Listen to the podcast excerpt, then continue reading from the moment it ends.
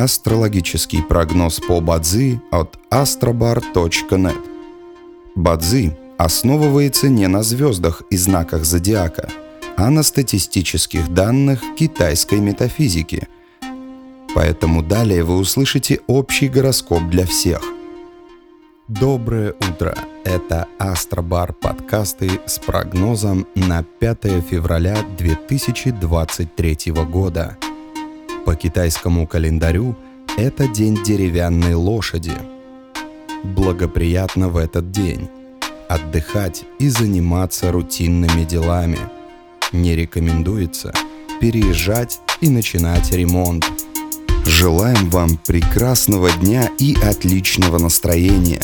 Пусть звезды всегда будут на вашей стороне. И помните, вы самый особенный и уникальный человек на этой планете.